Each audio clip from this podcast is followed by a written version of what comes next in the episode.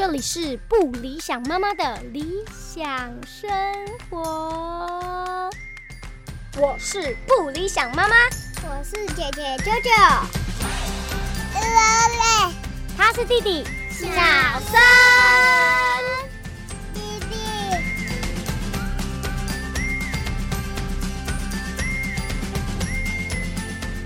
Hello，欢迎大家收听今天的不理想妈妈的理想生活，我是不理想妈妈本人。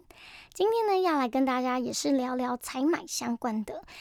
大家呢在做功课，新手爸爸妈妈要采买的功课当中呢，我想这一项也是非常主力的一项。那我们就接续着上一集在讲采买的汽车安全座椅，往下聊。下一项 就是个婴儿推车这一题。所以今天呢，要来跟大家分享一下我个人买婴儿推车做功课的经验，然后还有市面上的婴儿推车爸爸款，你喜被酸都几款嘞？是的，今天就要来跟大家聊聊，你应该要怎么去选用适合你们家的婴儿推车呢？以及我要买什么样的婴儿推车是方便放在家里，或者是携带在你们家的房车上面，方便带宝宝出门的。我们今天就来聊聊。怎么才买婴儿推车？欢迎收听今天的不理想妈妈。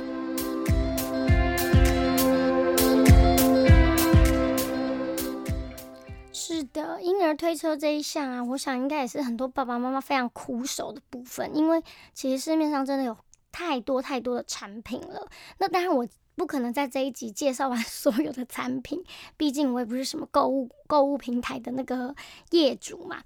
但是今天呢，我会跟大家分析几款，呃，怎么去判别你们家适合，或者是你应该要准备几台。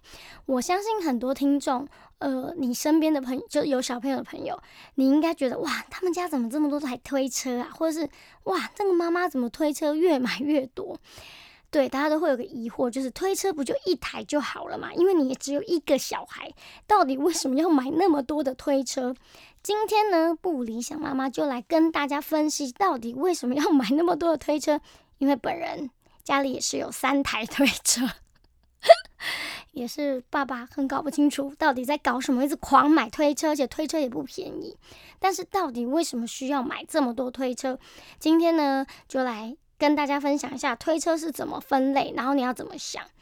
首先呢，就先来跟大家介绍推车有几种类别。我个人这是我自己的分法，不过实际上你上到呃很多网络平台去买推车的时候，你也会看到他们大概会以此我作为分类。第一大分类就是大家的梦幻推车款，但是这种车通常都非常的大。所以呢，我把它叫做战车型。那其实你上一些购物平台，你也会看它写战车型。所谓战车，就是如它的名字一般，它非常的大台。那很大台的好处是什么？大台的好处就是它非常的稳。其实这个就是一个物理原则嘛，你的轮子越大，你的车身越大，它越重，所以它在地面在推动的时候，它的稳定度就相对比较高。所以呢，战车型的这样子的推车呢，通常都是不适合呃收放的，它其实就是打开来放在家里，然后你要带小宝宝出去散步，或者是你要去买菜，或者是天气很好，你想要推它推。离开家里远一点的地方，通常这个战车型的推车呢，就是放在家里的。那还有一个重点就是，你家可能是必须要有电梯的公寓，才有办法推这个战车型的推车。因为我刚刚说了，战车型的推车它并不是那么轻易的可以收起来的，它并不是以呃方便收。收纳为主要的重点，它的重点就是平稳，然后舒适以及好推。那这个叫做战车型的婴儿推车。再来往下呢，就是收纳车，也就是它发明出来就是方便让你，比如说一秒收起来，或者是它收起来可以变得很小。那这个东这这一款的推车，我们就叫它收纳型婴儿推车，或是收纳车这样子。我自己的归类。那通常在你在网络上面的平台的分项选项里面呢，他们通常会以七公斤为标准，也就是说这个车子很重，超过七公斤，它可能就把它归类成战车型。如果这个婴儿推车收起来，或者是平常用手拿的时候，它比七公斤还要轻的话，就是小于七公斤，它就会属于是方便收纳的推车。那这只也只是一个概分，当然还有很多细项。那这收纳型的推车呢，通常都是家里买来放在自己家里的房车、轿车后面后车厢的，所以它不可能太大嘛。那像我说刚刚的那个战车型，它的轮子通常都非常大，大到你放在后车厢，有时候可能会。非常影响到你后车厢放别的东西，所以我们才说，为了让房车方便运送的婴儿车，我们又会叫它收纳型。那像这种收纳型，也会常常就是出国时候坐飞机带。不过，我想现在大家应该有很也很少有出国的需求了。目前，所以这个收纳型的推车，通常我们就是买来放在车上的。还有就是说，家里是呃旧型的公寓，没有电梯，那我们就会也倾向买这个收纳型的车子，因为你需要把车子收起来，走楼梯把它收回你家，除非你们家一楼是有一个合理的空公共空间，可以借这一栋的爸爸妈妈放你的推车，那你也会希望它收起来放在那边，比较不会影响到其他人。所以基本上这个收纳型的婴儿推车就是，呃，让呃家里住在楼梯公寓，跟你们家是常常会开车带小朋友出去的话，就会适合买这个收纳型的婴儿推车。再来更小一点的，个轻便型的，我们称为伞车，就是雨伞的伞伞车。那为什么叫伞车？是因为它可以像雨伞一样一秒就收起来，所以这个名称是由此而来。那伞车现在也发展出各式各样不同的样式跟款式，有的是对折，就是婴儿车整个收起来是缩起来，变成一个很小的正方形概念。那有的伞车是收起来，它是像一把雨伞，它只能它等于是压缩把车子压扁，但它是长的，你可以背在肩膀上。那这是伞车的各式各样不同的衍生款。那伞车再下来呢？由于科技的进步，跟就是各式各样的需求越来越多，还有一种更小的车哦，叫做口袋车。但其实口袋车，我觉得这个名称是厂商发明的啦，因为它它很有趣。因为我们平常的婴儿车它是用折叠式的，然后轮子基本上都它都还是在一个固定位置。那这个口袋车它非常有趣的是，它的轮子可以对折再对折。是不是很神奇？它就变得很小。然后这个口袋车刚到市面上很红的原因，是因为它搭飞机超方便的，你根本不用托运。你的口袋车可以要在登机门的时候，你把它收起来，你直接就像一个小的背包一样，就带进去，然后放在那个你的座位上面的那个置物柜、置物箱里面。所以那个口袋车有一阵子超级红，因为它非常方便携带。好了，刚刚介绍由大到小，就是。战车、收纳车、伞车跟口袋车，那这是大约的分法。那就是我讲的，由于时代进步跟厂商越来越厉害嘛，所以其实很多车子是介于这些之间，比如比如说介于战车跟收纳车之间的，或介于收纳车跟伞车之间的，还是有很多这样子相关的产品。那你就必须上网去做一下功课，你就可以选到比较适合。那我觉得你在查询的时候，就像我刚刚讲，你要先考量你这台车买来是要用什么样的用途。你是打算小朋友半半岁之前、六个月之前都会在家里带小孩，然后你也不会去出远门，然后你家有电梯，然后你比较尝试你自己带，那你可能的确需要的就是一台战车型的，因为其实呢，小宝宝在刚出生，呃，还不会坐之前。嗯，应该说三个月之前，他的颈椎都非常的软，所以他基本上是不能坐立起来的，他只能平躺。所以你的婴儿车都是要选择只能平躺的。后来当然有很多厂商就发明各式各样的，它既能平躺，然后它也可以立起来。因为在呃更早以前，就是我在顾姐姐，嗯，但所以是。九年前，对我们家姐姐刚过生日，所以大概是九年前的时候，可能在结构上的发展都还没有那么进步的时候，婴儿车是很难做到平躺，但是又可以有多角度可以坐起来。它再怎么样都还是有一个很倾斜的角度，没有让办法让新生儿躺。但是呢，在两年前、三年前我要生弟弟的时候，就已经有类似的产品是。它可以完全平躺，一百八十度的平躺，然后随着你宝宝，呃，颈椎一成熟了，然后他会坐了之后，背板可以慢慢的立起来，就是科技的进步，然后厂商推陈出新嘛，所以有各式各样的产品。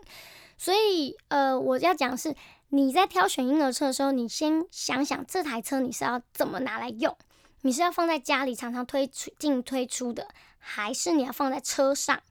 呃，有时候要出去买东西的时候要用啊，或者是你们比较常去大户外大自然走一走，所以需要有时候要有一些推车，让宝宝在推车上睡觉，或者是你常常要逛 百货公司，所以呃那台车应该要常常可以放在汽车里面，或者是搭捷运进出的尺寸是方便的，那这些都会是你考量的重点。那再来就是我觉得重量对我来讲很重要，因为。我是一个无腹肌之力的妇人，就是我超没办法提重物，连那个保特瓶有没有？我们每天喝那个饮料的保特瓶的盖子，只要我旁边有人，我都会请他帮我开，因为我真的很不会开那个瓶子，就是我手超没力，就是核心很差、肌耐力很差的一个人。所以呢，我在挑选婴儿车的时候，重量会是我非常重要的考量，因为。呃，在疫情之前啦，我老公时常都是不在台湾的，所以我常常要自己带着小孩到处去。那不一定是开车，有时候可能是搭交通工具，或者是搭搭计程车。那这时候收纳车子跟一手就要拎起那个车子，就对我来讲相对非常重要。所以公斤数这台车子我扛不扛得起来，而且要单手扛得起来的话。这个会是我很我很重要的使用的一个使用的方式，所以对于重量我很在意。为什么单手？因为你另外一只手要抱小孩呀，有时候更辛苦。你是背着的，你背着小孩，然后你要扛婴儿车，对，因为有时候你希望他睡着之后，你可以把他放在车上，让他睡得比较安稳嘛。所以有时候你又要他醒着的时候，你是用背着，因为你要坐电车或者是要坐车推车不方便，可是你还是需要带着一台婴儿车，这时候。伞车跟口袋车就是非常重要的一个左右手。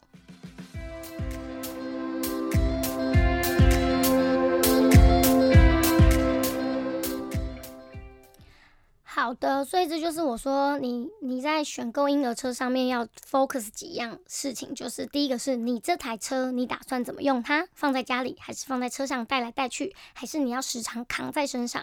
再来就是它的重量，它的重量是偏重还是偏轻？你有没有办法单手掌握？还是都是要时常需要呃爸爸、你的老公或是阿公阿妈协助你搬运它？这个都会是一个重点。因为如果你们家真的是住公寓的话，要爬楼梯，那你变成每天都要做这个 重量训练的话，重量当然是你非常需要考量的一件事情。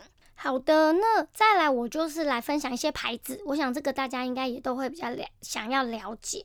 那牌子的部分呢？呃，我们家我等一下会再分享我买的是哪几个牌子。那我从战车级的婴儿车开始往下讲。战车级最有名的呢就是 Stocky。Stocky 是一个挪威的牌子，它是非常早就进来台湾市场的欧洲品牌。它超大台，而且它在大家的心目中，它是非常梦幻的一个车款的原因是，它跟日日系还有台湾使用的婴儿车的高度不一样。它非常的高，然后如果大家去查 Stocky 的话，S T O K E E，这是一个挪威文。你去查 Stocky 的话，会看到它的品牌照片，你真的会整个心之向往。为什么呢？因为它很高嘛，所以它拍了一个 很棒的照片，就是你不用弯很下去，你的不用弯腰，你就可以亲得到你的宝宝。那张照片太梦幻了。那个宝宝就是呃，Saki，它最有名就是它的车架非常的高，所以你在推宝宝的时候，你是几乎是可以平视它的。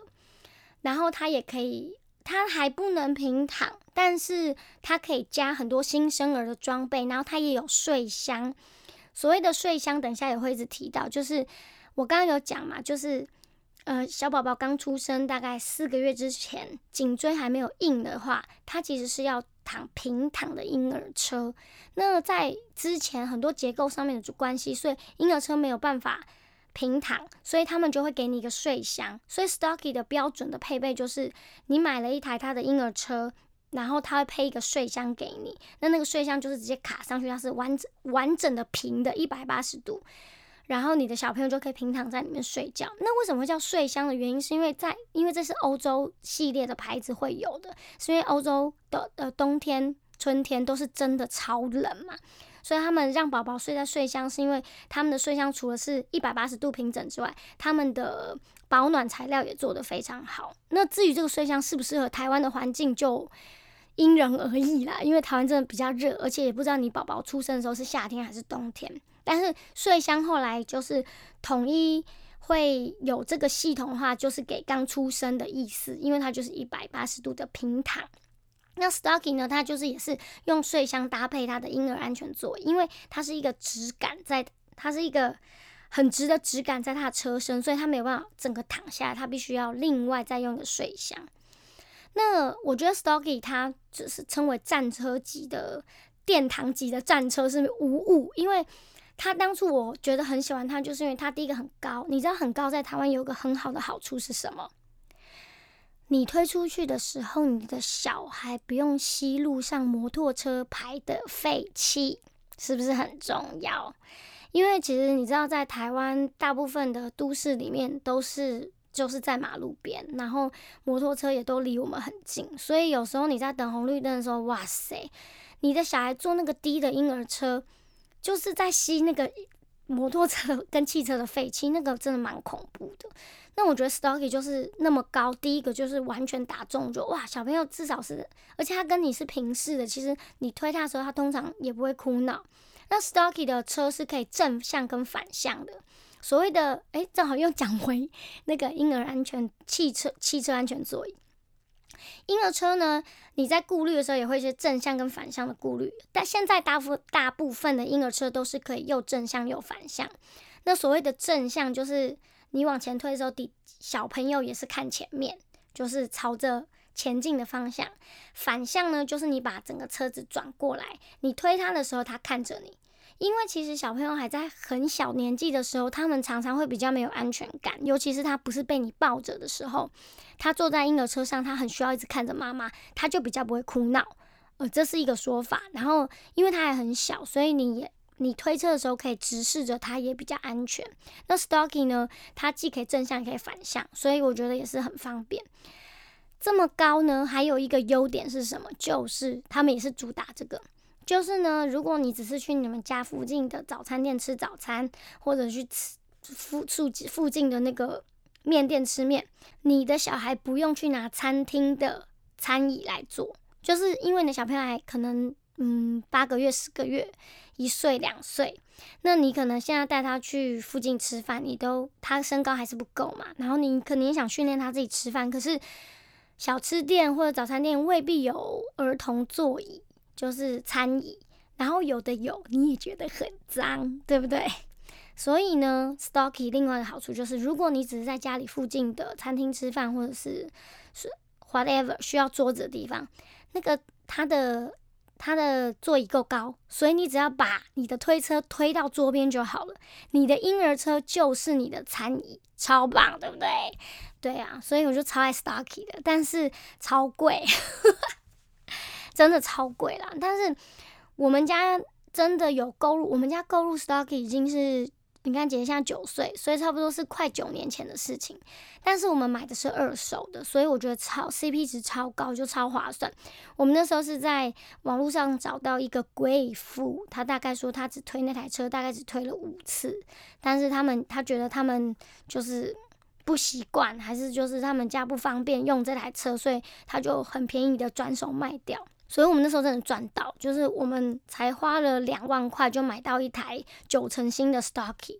重点是我们用到弟弟出生了还在用哦。除了它的轮胎的胎面，因为经过很多年了嘛，而且我们都有每天常常在推，所以它的轮胎的胎纹会比较磨损之外，还有它的轮轴还是会有点晃动。毕竟已经用了九年，但是还是。超好用，就是非常好推，而且弟弟出生之后，我们用这台 Stocky，有时候在家里他睡睡睡觉，他就直接睡在这台婴儿车上，就是我们就在家里找一个地方推他，他就睡着了，他就直接睡在那台婴儿车上。因为 Stocky 很大台，所以它其实等于是一个移动式的婴儿床啦，然后又可以当餐椅，所以就超级有没有有没有超级。烧烧妈妈的心，大家可以去找看看，但是价钱真的是不便宜，因为据我所知，通货膨膨胀加上规格又更新了很多很多，因为将近十年了，它现在当然又更强大，也更漂亮。我跟你讲，你家里你真的打算要生两胎的话，以上的话，觉得买 Stocky 真的 CP 值超高。就是跟大家讲一下，我很喜欢这台车，所以非常推荐这台车。这台是战车型的，我认为非常旗舰版。那后来呢？我生弟弟的时候还有在找，因为又生新小孩，又又有机会买东西呢，所以 又上网找了一些新的推车的牌子。然后那时候发现荷兰有一个新的牌子，可能也不新啦，只是相较于九年前那个叫做巴嘎布，很可爱的一个名字，它是荷兰的品牌。然后巴嘎布非常有名的是它可以克制化的婴儿车。因为平常我们买的婴儿车呢，你顶多只能选有布面、有布面的部分的花色，对不对？婴儿车的车套跟它的那个遮阳伞，它是同一个颜色，那你选的颜色就是以那个花色为主。但是呢，八嘎布呢，它是业界里面第一个开始可以选管子，就是那个铁管的颜色，有没有？就是其实一台婴儿车构造就是铁构。铁的结构、铁构跟它的布布料嘛，所以它除了可以选布面的颜色，它还可以选你要什么玫瑰金的管啊、白金的款啊，还是黄金色的铁铁构的款。所以巴嘎布它就是一个高档级的刻制化的婴儿车。那台湾也有代理商，我觉得也长得很漂亮，就是八嘎布也很漂亮。但是因为我们家已经有 Stocky，所以我也不可能再买台新。那时候只是看看开心而已。那战车型呢？还有就是上次在介绍汽车安全座椅的时候有提到的 Cybex，就是德国的这个牌子。那 Cybex，呃，很多人会使用这台车的原因，就是因为我说它是有出汽车安全座椅的，所以呢，它的推车就可以一并卖给你嘛。所以它是有汽车安全座椅的牌子的推车。那一样就是有个。你要顾虑到适不适合你们家的原因，就是说，因为他做那个提篮式气座，真的就只能坐一阵子。那如果你的小孩又长大了，那 Cybex 的那个车架，他又又还要，就你其实他好像是买一台正规的婴儿车，然后你再买一个提篮，所以等你的提篮不能坐了，你就直接再再换回它原来的那个推车上面的椅。椅子椅子的那个结构卡上去就可以了，但 Cybex 一样也是嗯非常的不便宜。然后它也跟八嘎不一样，它是可以选那些管子的颜色，但是就是也是不便宜。一直 repeat 这个，我跟你讲啦，反正战车型的一定都不便宜，因为呢，一来是它轮子非常大，它的结构非常的稳，所以它的出产品质也相对比较优良。但是就是我讲的，它可能不是那么方便，可以放在车上，它是适合放在家里推的，对，所以呃，大家如果有兴趣，可以看一下战车型的，或者是你的小孩，可能你三个月之后，你就要交给你妈妈带，或者是婆婆带，那他住的地方跟你住的地方不一样，他需要一台常常出去的推车，那你也可以考虑买战车型给阿妈，因为阿妈就是每天推着小孩在社区到处去嘛。但通常自己都会想要推了，因为我跟你讲，刚刚讲这几几款车都长得超美的，所以就是看你的需求。OK，这是战车型的部分，这几个牌子，那大家可以再去 Google，因为还有更多的牌子。再来，我要讲收纳车。收纳车呢，它的顾名思义就是它的结构通常是比较容易收的。呃，我这边想要在这个关节的地方 跟大家讨论一下，就是。没有一台婴儿车可以符合你所有的需求，你必须要先认定这件事情。为什么呢？因为我们活在地球上，我们活在地球上，所以我们有所谓的物理原则。比如说，好收的车，它结构绝对没有难收的车来的稳固，对吗？因为你好收的车，表示它有很多关节，你才可以咔嗒马上把它收起来。那当它可以咔嗒马上收起来的时候，表示你把它展开以后。它有很多关节的，嗯，关节的卡损处。那这些卡损处，你在推婴儿车遇到颠簸的车车况路况的时候，当然车子就会比较颠呐，因为它的关节比较多。OK，所以这是物理物理性的原则，大家都有上过物理课，大家都知道。所以绝对没有一台车是什么又稳又好收又小台又舒服。No no no no no，你要舒服就是大，你要稳就是大，你要好收就是比较没那么稳，你要小就是没那么舒服，就是这样，就跟你买汽车是一样的道理。OK。所以呢，收纳车的部分就是比战车来的不稳固一些，但是当然我说现在技术都很好，它一定可以做到安全无虞。但是有时候只是舒适度上面的差别。那我介绍是呃，另上次在气座的时候有讲过的 Queenie Queenie 它比较有名是它是三轮车，它的车型是三个轮子的，所以它收起来呢，轮子可以往内折。它就会变成一个比较小台的收纳的状况，所以 Queenie 有一阵子也超级红的。那我上次有讲过，我喜欢用的气座品品牌 Maxi Cosi，通常大家都是搭 Queenie，因为它的折叠式的方便，方便放在后车厢。那 Queenie 当然也有很多不同的车款，那 Queenie 也是荷兰的牌子，然后它的是比较几何的造型。那它 Queenie 通常有。转接环的话，它也可以转接很多不同牌子的汽车安全座椅。那大家也可以去查一查。我本身是没有买过 Queenie 啊，我不知道。但是我我去很多妇幼展都有看过这台车，也是长得很很可很有趣，就是很美观。如果爸爸喜欢的话。那另外一个牌子是我买的，我的收纳车，我在弟我们家唯一又买一台新车，为了弟弟出生买的收纳车是 Unilove，它是英国的牌子。那它就是我说我觉得很神奇，就事隔了好几年之后，发展的出一个新的体系，就是。它既可以一百八十度，然后又可以很多角度的坐起来，就是这个 Unilove。然后它也是三轮的，所以它也是方便收纳。那当初我买这台车就是为了要放在我们家的汽车后座，然后搭配我们家的 Maxi Cosi。但是后来就是发现这台车其实它是介于收纳车跟战车之间。这台车其实也是超好推，因为它轮子也偏大。我上次因为后来我们就是觉得对我们家的。车子后座有点太大，我后来转卖给别人。我有拍那个照片，就是它的轮子大概就是一瓶小瓶的宝矿力水的那个瓶子的那么那那个高度，所以它其实也是偏大轮的车子哦。但我就讲了，它只要是大轮子，通常它都很稳，但是它收纳起来就是会偏大。那但是我还是把 Unilove 放在收纳车这个这一个单元里面，因为它还有另外一款车。呃，也非常好，就是非常好携带，大家可以上网找看看。就是 Unilove，我觉得可以把它当成收纳车来买。但是如果你的预算没有高到买战车，但是又想要买一台偶尔收起来用，大部分时间放在家里推的话，我很推荐 Unilove 的 Touring 这一个款式，非常方便，然后也很好推，但它并不适合常常放在 后车厢，因为有点偏大。那它还有另外一款，我忘记名那个。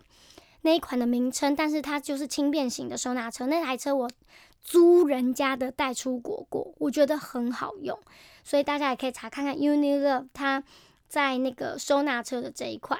那收纳车后来我把 Unilove 这个偏大的车子卖掉之后，我买的是 Upa Baby。Upa Baby 呢，它是美国的婴儿车，然后它当初在美国非常红，是。好像它是美国第一个出双胞胎推车的婴儿车，就是大家现在应该还蛮常看到，就是前后的婴儿车。如果家里有两个小孩是年纪很相近，或者是双胞胎，通常妈妈就很需要这样子的双座位的婴儿推车。那乌乌帕 baby 是这方面的的专家啦，就是很早期在出这个车，那他后来也有出那个。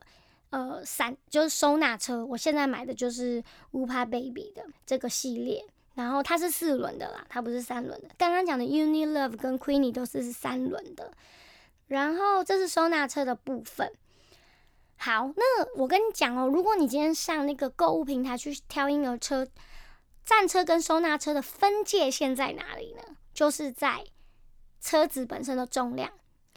战车是七公斤以上，收纳车是七公斤以下，所以你也可以用这个呃公斤数去判断他们的车款可能会是哪一种，适合放在哪里。好的，那收纳车再下来就是我刚刚讲的散车。那散车这个就是阿公阿妈非常熟悉的一款车，因为我们小时候大概都是坐散车去跟。跟妈妈去买菜的。那散车其实最主要呢，就是它非常好收，但是呢，它不能平躺，所以散车并不建议。嗯呃，应该不建议一岁以前的小朋友搭，最好是满一岁之后再让他坐散车，因为大部分散车是不能躺的。如果是可以躺的散车，那就表示它比较接近收纳车，因为散车照理来讲，它的结构要非常简单，然后非常方便携带。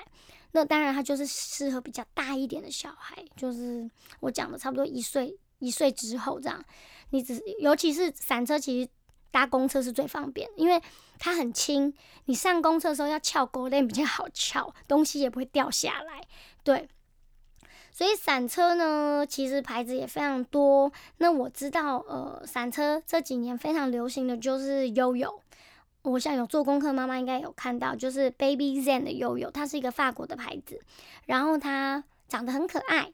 重点是它颜色非常多，它有现在目前是有九个颜色，所以妈妈们都会很喜欢。然后它的价位也是偏中间的，也不会太便宜，但也也不会贵到不行这样。然后方便收纳，适合上下公车，也适合放在后车厢。所以悠悠也是这几年卖的非常好的一款婴儿车。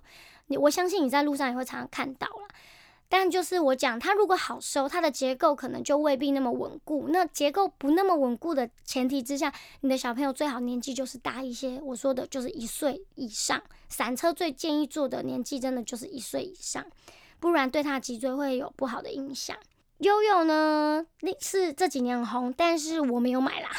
我本人呢，也是用了九年前买的那台车在。用现现在如果用散车是用姐姐那一台，我买的是马卡罗兰，这个是英国的牌子，然后台湾比较少人买，因为它比较冷门，因为不知道是不是因为代理权很贵，所以它的代理商好像十年前我买的时候是没有代理商，后来有代理商，但是进来的款式也没有特别多，所以通常买马。马卡罗兰，通常你就要上网去找一些代购或什么的。那马卡罗兰呢？它就是我讲的，收起来像是一把伞，它是直立式的，所以你可以背在肩膀上。但实际上，我会这样用到只有在爬楼梯的时候。就以前我还在带姐姐，我们住在公寓的时候，没有电梯，马卡罗兰我就是属于一秒收起来，然后直接一手抱姐姐，一手。背着那一台马卡罗兰上楼梯，这是方便的，或者是你放在公寓一楼也比较不会占空间。那这台马卡罗兰我还带过它去澳门，然后呢，从澳门坐船去香港，我一个人哦，我一个人，就是带着那时候差不多一岁半的姐姐，然后带带着那台车坐坐飞机跟坐船这样子，很有趣，对，所以呃。马卡罗兰它是比较，它是收起来是长长的，像一把伞，不是像悠悠悠悠收起来它就类似口袋车，它是一个正方形的立方体这样子。然后我那时候会决定买马卡罗兰，是因为它只有我买的是最轻便的那个几款式，是马卡罗兰的 Volo，它是四公斤，就非常非常轻，所以我就说我是一个手无缚鸡之妇人。手无缚鸡之力的妇人，所以我就只能挑最轻的，四点二公斤这样子。呃，就是提供这两种我觉得很方便跟适合的伞车。当然还有很多更便宜的台湾制的伞车啦，就是一个小方框，然后后面一个呃一个杆子可以往前推，那就真的很多阿妈是推孙子去买菜，真的就是用那一型，但。那个就不方便睡觉，因为它没有靠背。那这种大家资讯很发达，都可以查得到。那我就推荐一个是我有买的，一个是我看到很多妈妈用的悠悠这样。再来就是口袋车，口袋车叫的这个牌子叫 GB，对，大家也可以上网查一下。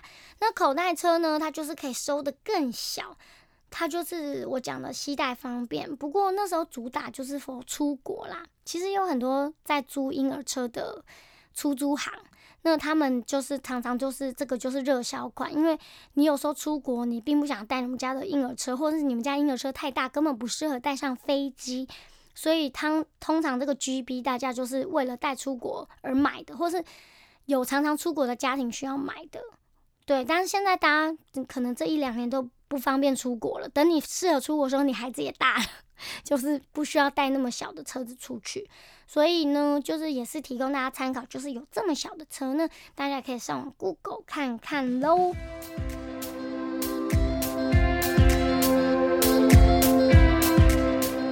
那刚刚就是有讲这些公斤数嘛，那大家就可以看看你适合的状态去分析，你其实这次首先要买的是什么车。对，那我们家现在就是因为姐弟弟后来大了，也比较不坐战车型，因为他出门都想要自己走路，所以后来我们家的 Stocky 就已经十年了，但还是有人愿意收，我们就过度让给那个小朋友，觉得那个小朋友很幸福，因为车子真的其实都还完好完好，觉得很不舍不得把它丢掉，然后弟弟又用不到，所以我们就。呃，送给下一个小朋友用，那他们也愿意收这个十年的旧车，我们也是很感动这样子。然后我们家最最最高纪录就是三台车嘛，一台战车 Stocky，然后散车是马卡罗兰的 Volo，然后我们车上固定放的不会拿下来的就是乌帕 Baby，它放在车上，我们就是去哪里就直接拿，我们就不用拿一台婴儿车上上下下。那当然就是家里有预算的部分，你就可以。买几台不同类型的车，但是如果你们家的预算没有要买那么多车，或者是根本没有那么多地方可以放，那你就评估哪一样是你最重要的，这个是重点。那就还是重申一次，没有一台婴儿车可以又稳又大又好收又轻便，就是这些东西在物理原则上面是相抵触的，你只能找寻一个最适合你们家方案的这样子。对，这就是婴儿车选购的一些方针喽。希望有给爸爸妈妈们一些方向。采买婴儿车呢，通常婴儿车一定会附的附件是伞套，它一定会附一个伞套给你。然后呢，通常像什么杯架、挂钩这些都是要另外采买的配件，它不会会是它不会是在那个价格里面。所以大家记得要买的时候一定要看清楚它附哪些东西。那我觉得杯架是非常需要的，因为尤其是宝宝终于在婴儿车上睡着，你真的很需要来喝一杯，慢慢悠哉喝一杯咖啡散步的时候，杯架是超重要的。好的，今天呢就是不理想妈妈跟大家分享一下采买婴儿车的采买经喽，希望真的有帮助到大家做一些判断，可以选到你理想当中的婴儿车。真的，一台好的婴儿车可以让妈妈获得很多休息的时间。那谢谢大家今天的收听，也欢迎下次大家下次还要继续收听我们的不理想妈妈哦，拜拜。